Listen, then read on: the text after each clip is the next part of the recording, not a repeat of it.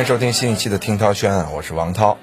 今天是十一假期期间啊，找个话题，哎，我们这话题啊，干脆这个矛盾性少一点，哎，功能性强一些。聊什么呢？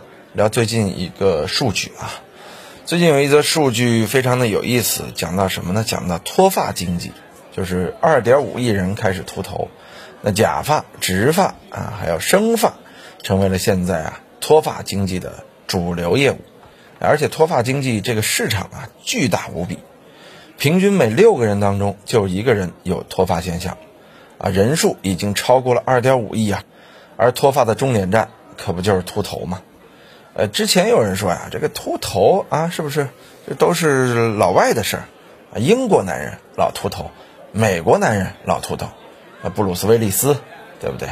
大圣加雷斯贝尔，足球里边的齐达内，啊，这都是秃头。但是啊，欧洲人对秃头的接受度啊，显然比亚洲人要强啊。亚洲呢，外貌协会的多，尤其是在相亲择偶，甚至是就业当中，这个发型决定一切啊。有的时候真是，咱网上不是有段子嘛，说发型决定一切，找一堆大秃子，把他发型一换，哦呦，那叫一个帅，对不对？有的不光是秃子，就是头发比较少的人啊，像这个著名的范伟啊，王宝强。啊，找这什么光头造型，然后加上各种潮发，所以发型啊对一个人的影响是非常大的。头发好了，这个人就显得年轻。呃，每个男人呢都会受到脱发的困扰，包括涛哥自己也是啊。今天我们从产业，从我自身的经历，从像给未来脱发者象征啊这样的人一些建议，我们三个方面来聊一聊脱发经济在中国到底是怎么样的。首先，我们来聊这个脱发。脱发本身啊，由于我比较在意形象吧，啊，尤其是头发，所以我对脱发的研究啊还是比较深的。我大概从二零零四年开始吧，就关注脱发这事儿。啊，当时主要是觉得好玩儿。啊，那会儿啊，有几个骗人的脱发产品，啊，比如说什么张光幺零幺、某某某生发液啊，这些啊，都是在当年卷走了脱发产业第一桶金的大商家。呃，基本上就是骗子啊，基本上就是骗子。首先，我们来聊聊脱发本身啊。脱发分为这样几种，我觉得首先大块啊，分为男性脱发和女性脱发。为什么这么分呢？因为男性脱发大量的脱发原因和女性脱发是不一样的。比如说遗传性、脂溢性啊，也叫雄性激素脱发。雄性激素脱发呢，其实是包含这两种的。雄性激素脱发在女性脱发当中不常见，除非这个女性啊。身体里这个雄性激素含量过高，但是这个也很难出现啊，这个就是世界奇葩个性案例了啊。所以说脱发呀，对于很多男性来说是苦恼，但对于女性来说呢，它就不是。女性经常出现的呢是这个斑秃啊，就突然一块掉了，或者精神性脱发。其实斑秃本身就是呃精神性脱发之一啊，也叫神经性脱发，就是因为压力大、紧张，比如说女性怀孕啊、坐月子啊。啊，身体产生巨大变化的时候啊，啊，它会产生紧张的情绪，从而产生脱发，这是女性脱发。男性脱发呢，大多数啊都是脂溢性或者遗传性脱发，啊，也有神经性脱发，但比较少。什么叫遗传性脱发呢？就你看看你家族，你家族里如果你爸啊、你舅舅，这是两边啊都是脱发，那你呀脱发的几率非常之大，大到可怕。这是遗传性脱发的一个特征，啊，什么叫脂溢性脱发呢？就是往往油性皮肤的人，他头油特别茂盛，油腻啊，这这这这这这中年人，有的时候二十多岁他就油腻了啊，这毛孔啊就被所谓的皮肤油脂给堵住了，不断的堵呢，这头发先是越变越细，因为毛孔越来越小，这头发想钻出来就比较难，而且人的一根毛孔当中啊，有时候能多达六到七根头发。初期堵住呢，六到七根头发可能只能出来三根，慢慢的出来一根，慢慢的这一根越来越细，到最后啊就掉了。其实都是毛孔夹断了你的头发，头发变细的时候就会又脆又容易折断，啊，这就是男性脱发的原因啊。脂溢性脱发现在也是非常大的一个群体啊，啊，我们其实就不聊女性脱发了，因为女性脱发还是比较少见的。很多女性为了爱美，说自己头发稀。啊，头发稀疏这事儿呢，就跟遗传有关了。你生下来毛囊就少，那不叫脱发啊，那就是头发稀啊。这个脱发呢，对于男生来说真的是一件非常苦恼的事儿，因为你脱发之后，不管你长发短发，这个头发呀看着都难看。由于长年以来形成的大众审美啊，所以大家一看脱发男人就觉得老啊，一下子就是显老很多。大家也做过同样一件事啊，就是网上 P 图，把什么彭于晏啊、那吴彦祖啊，都变成了地中海，这一变是吧？老了二十岁，偶像不在了，甚至一下子变油腻了。由此可见，发型啊和脱发对男人来说苦恼是多么之大。其实脱发经济啊，现在才被提起，但我知道脱发真正的经济的红利期啊，其实已经基本上接近尾声了。如果你再想投资脱发，可能这两年有点晚了。你看 C 罗他老人家啊，一六一七年吧就投资了一个植发的医院，啊，这个医院现在是风生水起啊，就连 C 罗啊这样的踢球的人都把理财的目光投向了植发，你看这个产业是多大。那么现在为什么说晚了呢？因为现在啊，在新科技影响之下，关于脱发的治疗已经非常的全面和完善了，在各个治疗脱发的领域呢，都有了全新的突破啊，或者说都有了很知名的品牌。您再想进去啊，呃，需要的是科技上的突破啊，就比如说，呃，能不能变得手一挥啊，头发立刻长出来？当然，我觉得这是天方夜谭啊，这不是科技，这是吹牛。当然，任何科技都是在吹牛之后慢慢变成现实的嘛。如果你想先吹啊，然后慢慢研究也 OK。我们今儿啊就来聊聊脱发经济的几大块儿。可能呢这几大块里边有您想到的，哎，也有您没想到的。首先我们来聊的一个比较直观的，就是脱发之后肯定是有假发。啊，当年咱们对假发的认知啊是这个范德彪啊，这个王木生啊戴了一个假发套啊套到了头上。像一帽子，经常风一吹啊，这帽子还能甩掉啊。这当年我们对假发的认知，但是现在的假发呢，比那个时候已经提升很多了啊。假发垫儿、假刘海儿啊、补发、发片儿，其实这些啊都已经是非常发达且先进的了，而且样式很多。有人说了，说我怎么没听说过呢？呃，六个人里边有一个，可能您是那五个。或者六个人里边有一个脱发啊，您是属于那个不在乎的，或者脱发不严重的，但是啊，防患于未然，是不是？咱们先了解一下啊，问题不大。这今儿咱这节目有点像带货的，不是卖假发片的啊。我告诉你，假发片现在在淘宝上销量多少？国内啊，每两秒就能卖出一顶假发呀，年成交额十五亿元。国内假发产业年销售额六百亿元，从业者超过了一百万人，这个产业多大？这还仅仅是这个假发片这块的。有人说假发片怎么用呢？其实我没怎么用过假发片啊，就就几乎没用过，所以说我还真不大知道。因为我还知道一种发片啊是可以织发的，就是有时候我们去组里啊，化妆师说，哎，您这头发需要织。但是我戴过古装嘛，我只知道古装那头发呀是一点一点织出来的，嗯，自己的头发到底怎么织呢？我是不大清楚。举个简单的例子啊，有几个著名的艺人啊，他用的就是假发片或者织发的模式啊。咱说一位大哥李宗盛，你有没有觉得李宗盛大哥三十多岁的时候头发已经稀疏，已经见头皮了？啊，但是到了四十岁出来的时候呢，头发突然好了，但是他这好的很不稳定。有的时候啊，大哥这头发旺盛啊，茂密的出来唱歌，突然有一次啊，他这个头发又见底儿了，就忽密忽疏，忽密忽疏。后来啊，一个化妆师就跟我说，大哥戴的那个是假发片儿啊，那假发片儿就那么一支啊，往头上一糊弄，一糊弄，立刻就好了。啊，这是假发片儿经济。给脱发人群带来的好处，但是如果你这个头发已经是地中海的很厉害，就跟这个齐达内或者布鲁斯威利斯差不多了，那假发片可能就没什么用啊。郭达老师啊，那个时候啊，你就得用纯假发套了，那那也是假发领域的嘛。就这块确实是非常非常的发达的一个产业，现在中国在这个产业上啊已经是遥遥领先了，但是最近啊。由于疫情啊，导致这个假发销售一下受冲击很大，因为你不能复工啊，呃，很多员工这工作时间也得不到保障啊，假发的生产啊，包括它的整个产业链啊，都会出现供不应求啊这样的一个局面。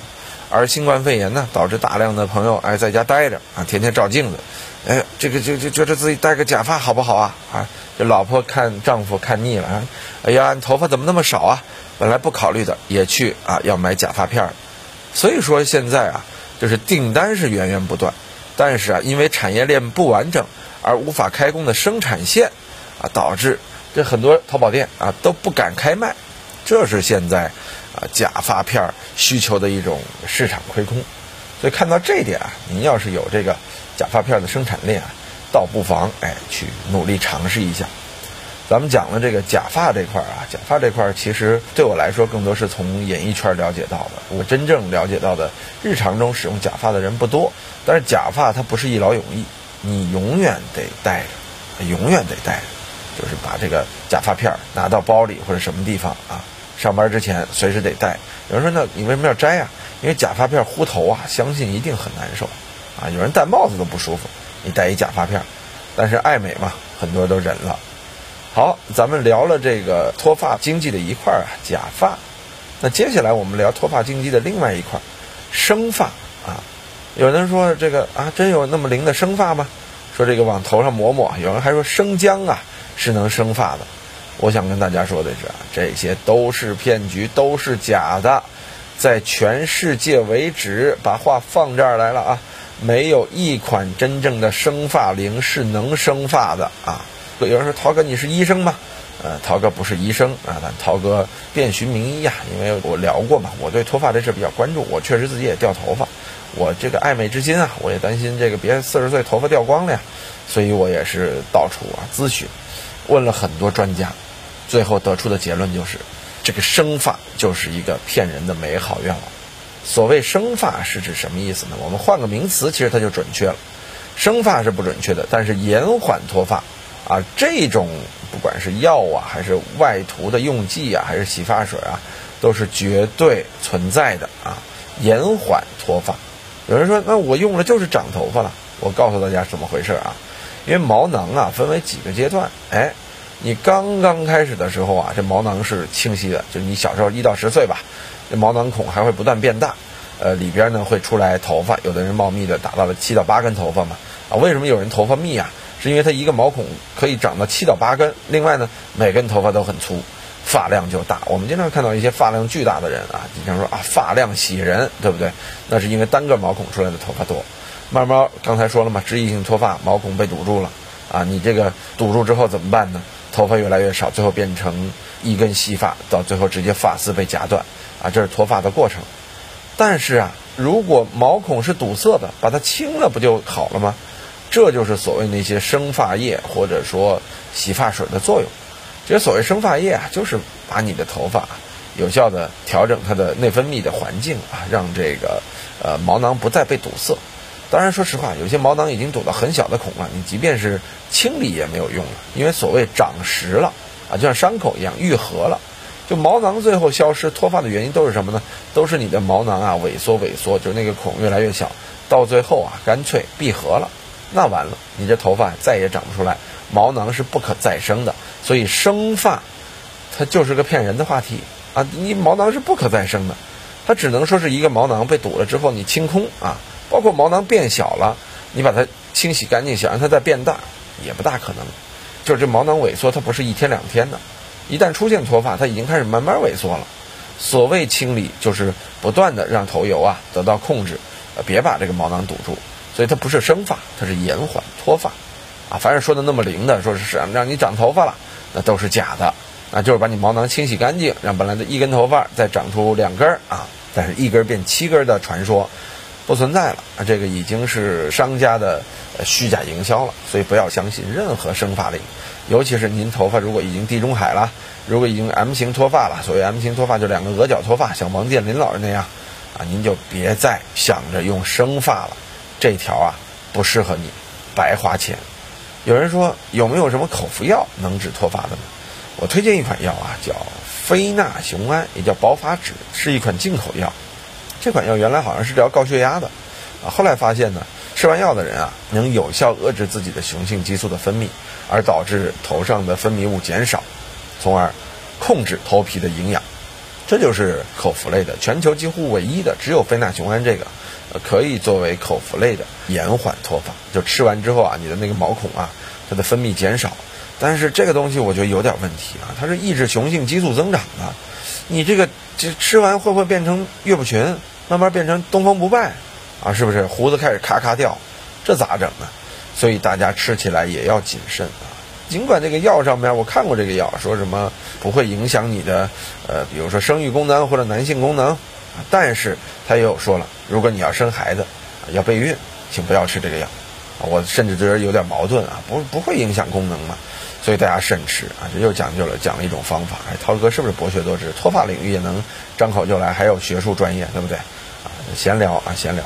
今天所有男性，尤其脱发的，听到我这个，你可以少做十年功课啊，因为这个我研究了好久啊。接着我们再讲另外一层啊，就比较关键的一层了，也是我认为啊还相对可行的一层，那就是植发啊。其实植发领域在这个脱发经济当中啊，我觉得会越来越大。植发其实有很多技术啊，呃，比如说当年的什么呃切割毛囊植发，到现在还有什么微针植发。其实具体怎么植啊，我不是太清楚。但是我把植发的原理告诉大家，大家可能就几乎知道了啊。其实植发的原因很简单，它特别像皮肤移植啊，就是你前边这个头皮啊，如果我们把头发的底下的毛孔啊都想象成皮肤的。其实一下就很简单了，就比如说你前面这个毛孔逐渐缩小啊，前面这头发不长了，出现了光头的情况。但是你后边头发呀，往往比较浓密。有经验的人都知道，人再怎么脱发，后枕部这个头发是全身最坚硬的这个毛囊啊，呃，既浓密又不容易啊，因为脂溢而导致毛囊堵塞，最后脱发啊。所以说呢，后枕的头发是宝藏。但是有的脱发厉害的人，真的后枕都不剩几根了，但他至少还剩啊。前额尤其头顶会很少啊。脱发也有几种啊，这种刚才咱们说了，从男女来分啊，从这个原理来分啊，呈现表象来分呢，也有什么 M 型脱发啊，地中海型脱发，是不是？这个各种各样的脱发模式啊。但大多数脱发里边呢，后枕部和侧面它很难脱，这就是为什么地中海的原因。啊，所谓这个精气上涌啊，往往都在头顶，所谓聪明绝顶啊。因为现在做 IT 的呀，很聪明的一些人真的开始脱发，脱发往往是跟你的精神压力、用脑和遗传几大因素有关嘛。呃，咱们还是回到这个植发这事儿来啊。植发就是皮肤移植，我说了，其实就相当于把你后枕部的这个皮肤啊移植到前额啊。但是咱不能大片儿的移植，大片儿移植不合适啊，因为那样你后边不就斑秃了吗？怎么移植呢？单个移植。人头上啊十几万个毛囊啊，从后边挪个几千个到前面的，你头发状况一下就改善了。怎么挪呢？据我所知啊，其实就是在头发后面啊切一块头皮下来，然后接下来的工序啊是把这个大头皮整块头皮切成一个一个毛囊的头皮，然后呢在前额已经秃掉的地方挖坑，啊这个听起来很疼啊，就小针咔挖一个坑啊，就相当于一个小伤口。然后呢，那边用镊子夹着毛囊，哎，给它塞进去，相当于你头发前边啊就已经是一个培育基地了。但是你要知道啊，这种头发它一下子得种个成千上万根，啊，成千上万，这个重复工作得有多慢？一天才能植几根头发呀？啊，其实啊，这就是当初的植发它没有那么盛行的原因，因为被植发的很苦，它要整整躺床上一天啊，从后边切割打麻药，再到前面一个一个来装。啊，这痛苦至极啊！一天植个几百根头发，最后长出来长俩月，长出来看着好像就是那么回事儿吧。这当初的植发技术，但是现在的植发技术已经非常快了啊！就几乎植发的速度可以达到哒哒哒哒哒哒哒哒哒哒哒。这个速度哪来的呢？其实也是人工，就是旁边有护士助理啊，拿着毛囊，非常有经验的这个植发师就用镊子啊，而且镊好这个过程，护士都已经完成了。他拿着东西就直接递过来，哒哒哒哒哒哒哒，手非常快啊，手一握十个，哒哒哒哒哒哒哒就往上种，所以这样有的时候种个两三千个，可能四五个小时就种完了啊。所以说，你看那个现在的植发已经是非常流程化了啊。有人说涛哥你咋这么专业呢？你是不是植过呀？哎，我还真在这个二零一八年的时候啊接了这样一活儿啊，这个算是一个短期的形象代言吧。作为所谓的植发大使啊，这个有点羞羞啊，但谁跟钱过不去啊？当然我自己是体验了，确实是好啊，重做了一个美人尖儿啊，把这个头上前额缺的头发也补了补，啊，一下子茂盛无比。最关键的是，价值十几万的明星植发团队给咱免费，还给我一定量的代言费啊！你说这开不开心？啊，呃，而且植完之后确实长势喜人，啊，确实我是比较了解他们的这种工作状态的。啊，包括微针植发，我也听说了，就是小针管啊，在你这这个前额咔咔咔咔咔，啊，特别快，它甚至是一个机器，呃，切割的过程都已经简化了，就直接在你头皮啪，把这个头发毛囊打进去，啊，这是微针，听起来玄乎其玄，确实两个三个月之后，你的头皮健康恢复了，啊，一下子长出一头秀发，而且前额植好的头发它不容易掉。有人说这植发有什么这个问题呢？我老觉得有问题，问题就是太贵了，你得花钱。另外是有点疼啊，这个疼不是说当时疼，麻药劲儿过了之后啊，你前额会有点疼，另外会肿，啊，还有其他的就是爱喝酒的不能喝酒，爱抽烟的短暂时间内不能抽烟，就相当于做了一手术啊。所以植发这块儿，我倒觉得大家未来不妨啊做投资的可以投资啊，当然这个是涉及到医院的，但已经有比较成型的医院啊，我觉得可以投资啊。自己想植发的可以去植，因为我个人认为是健康安全的。当然得去知名的大品牌啊，攒点钱去植个发啊。呃，我觉得就是比较费钱，它的问题就是比较费钱，就是植你比如说它一个毛囊有什么四块钱的、七块钱的、十块钱的啊，这跟龙虾似的啊。你选几块钱的，哥们儿啊，大大个、天大个还中号啊，有点像星巴克的这个大杯、中杯、小杯啊。这罗永浩老师是不是可以去考虑一下做这个代言啊？直播上抽自己脸包括罗永浩自己也在做带货里边做这个生发产品嘛。这这是我这里说，罗老师您这个得了解一下这行业，生发产品不要推荐了，都是骗人的啊。然后罗永浩呢，他自己有点地中海，他自己也抹了，说多少天后看效果。我觉着呀，多少天后你要是不戴假发片啊，这啥啥效果是看不出来的啊。今儿大概我们聊一聊生发这个产业啊。呃，确实，现在呃九零后的男生女生们压力都比较大，尤其男生们啊，已经开始脱发了。现在脱发都不是九零后的事儿了，零零后都开始脱发了。这脱发已经是非常普遍了。是什么导致脱发呢？其实我个人觉得几点原因：一点是咱现在都熬夜啊，内分泌失调之后呢，这个所谓的精气上涌之后，导致你的你的油脂啊糊了头发啊。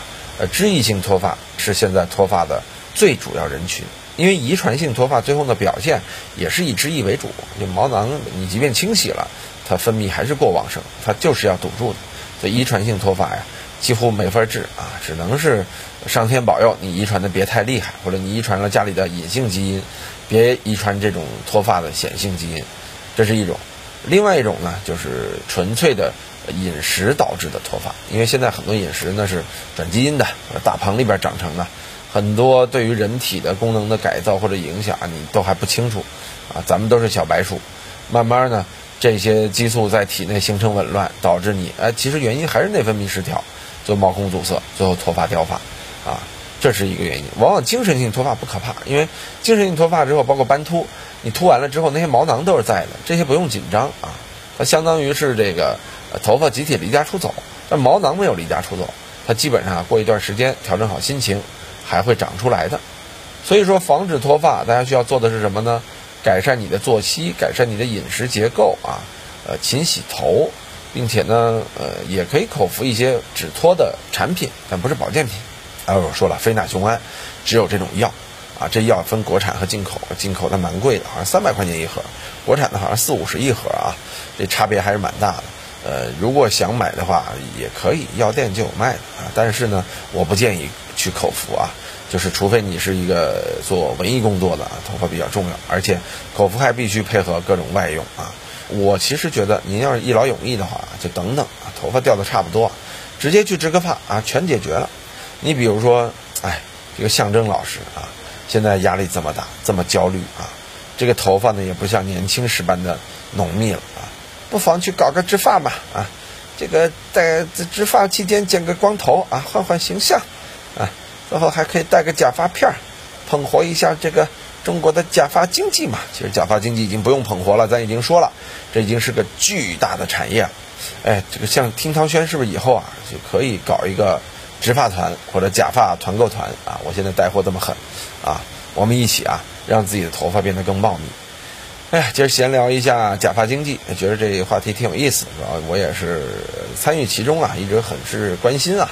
啊，因为我特别怕人说啊，王涛已经头秃了，也没头发了，有偶像包袱啊，所以自己都研究的比较狠啊，所以说研究的过程也掉了不少头发吧，恶性循环啊，所以大家在做任何研究的时候啊，都要谦虚谨慎啊，呃，小心为妙啊，啊，不要不小心呃研究着研究着自己掉入了陷阱啊，比如说像我啊，因为研究脱发导致。